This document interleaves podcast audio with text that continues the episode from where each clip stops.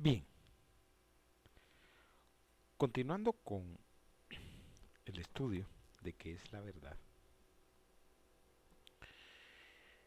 Y haciendo los aportes que consideramos son fundamentales para comprender tal enseñanza. Eh, tenemos que seguir avanzando en el mismo. A la verdad, es fundamental establecer una base sobre la cual podamos maniobrar y emprender una travesía tal que nos permita auscultar los grandes secretos y misterios de la vida. Y al mismo tiempo encontremos las respuestas existentes sobre los mismos y que al final del viaje podamos comprender de una manera clara y contundente las cosas tal cuales son, sin inventarnos ninguna doctrina, teología o ciencia engañosa con propósitos aviesos para no encontrar la verdad. Y esto es fundamental. Tan fundamental como eh, denunciar la falsa doctrina, la falsa enseñanza.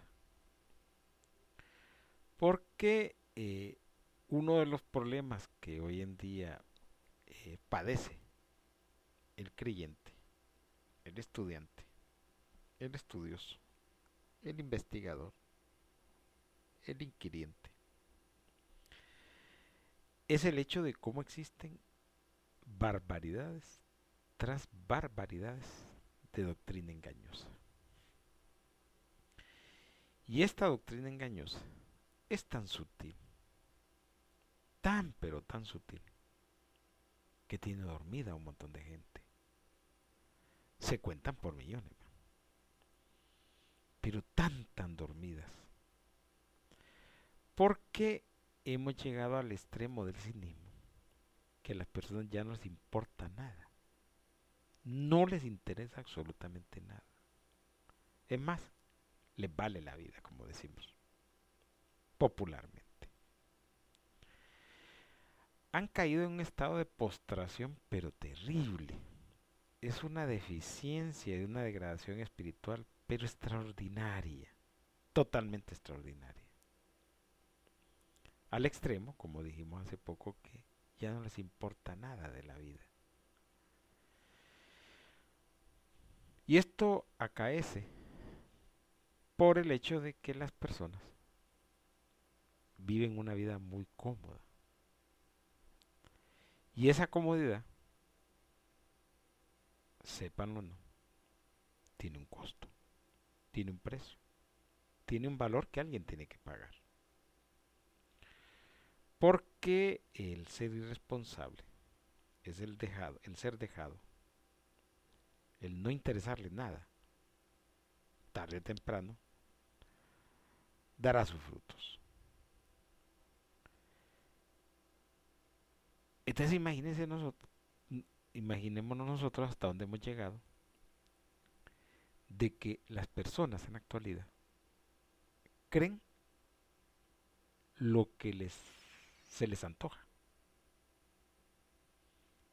Se meten en un grupo religioso porque les gusta. No hay cuestionamiento, no hay investigación, no hay análisis, no hay búsqueda, no hay nada. Y creen las cosas porque pues hay que creer en algo. Y creen que por, por estar haciendo eso, pues, Dios tiene que aceptarlo. Eso eh, me hace recordar un famoso ejemplo que yo siempre he utilizado para hablar eh, con relación a la verdad y a la mentira. La mentira, claro, vestida del ropaje religioso.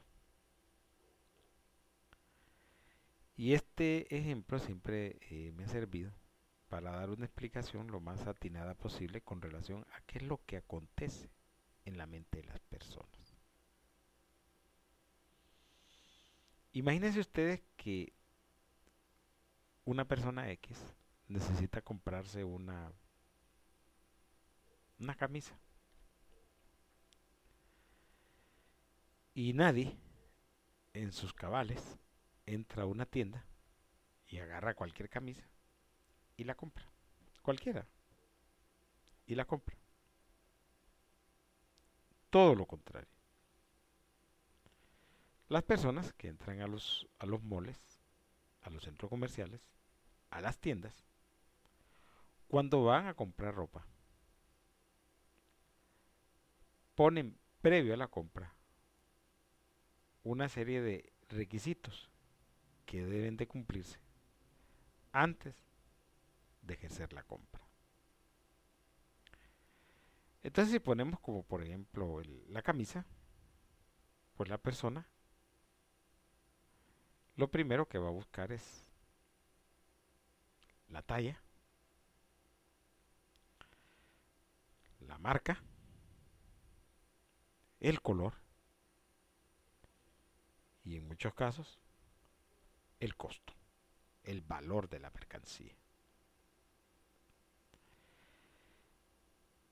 Entonces, si se van cumpliendo todos los parámetros, que en algunos casos son más y en otros casos son menos, y se llega al punto de que la camisa que se va a comprar eh, cumple con todos los requisitos, entonces se procede a la compra. Pero vuelvo a repetir, nadie en sus cabales llega a una tienda, agarra X camisa, la que sea, y se la, va, se la compra. Nadie hace eso.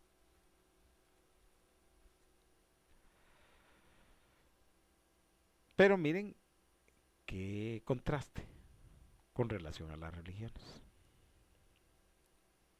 Aquí ocurre todo lo inverso. Llega una persona a un grupo religioso y lo primero que hace es matricularse con el grupo religioso. No hace ninguna investigación, no confronta las doctrinas y las enseñanzas. Investiga y no averigua nada, sino que si es romana, dice que él es romano. Si es evangélica, pues dice que es evangélico. Si es de los testigos de un tal, pues es testigo de un tal. Si es mormón, pues es mormón. Pero no investiga la historia, la doctrina y la enseñanza en contraste de, sino que la abraza. Y así se va a morir. Entonces, ¿qué es lo que queremos decir nosotros con lo que estamos hablando?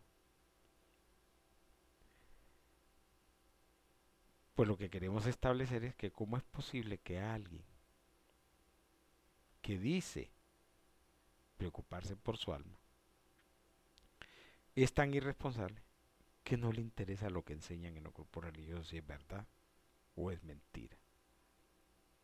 Y qué cosa tan más complicada y terrible esta. ¿Cómo alguien deja en las manos de a saber quién el destino de su alma?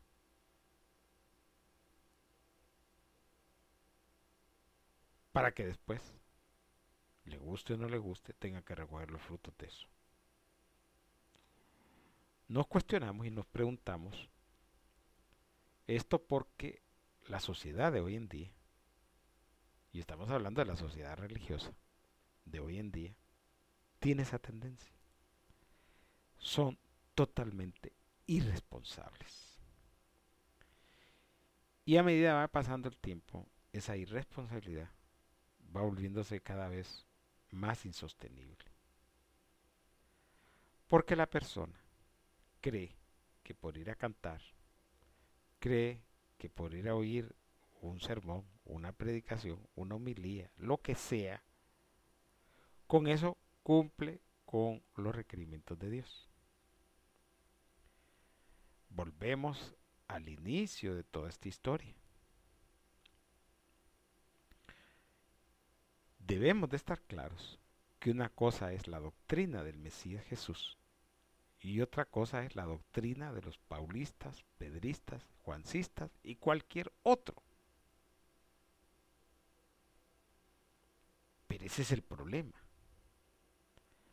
que la mayoría de personas no cuestionan, no investigan, no indagan, no analizan, no auscultan la doctrina en la que están versus la enseñanza de la doctrina del Mesías. ¿Y en qué redunda esto? En engaño, en mentira y en tergiversación de las cosas. Entonces, la pregunta del millón aquí es, ¿en qué estamos? Por eso usted va a ver que eh, los grupos religiosos crecen de una manera exponencial, extraordinaria y terrible. Y se pregunta a usted qué está pasando. Y lo que usted está viendo es, además de algo profético, algo visionario, es lo que el mismo Mesías Jesús advirtió. Mirad que nadie os engañe. Esa proposición de esa declaración significa que hay un grado de responsabilidad a la persona que se le está diciendo. Pero ¿qué responsabilidad tiene alguien que no le interesa el destino de su alma? No le interesa el juicio divino y no le interesan las consecuencias del día de mañana.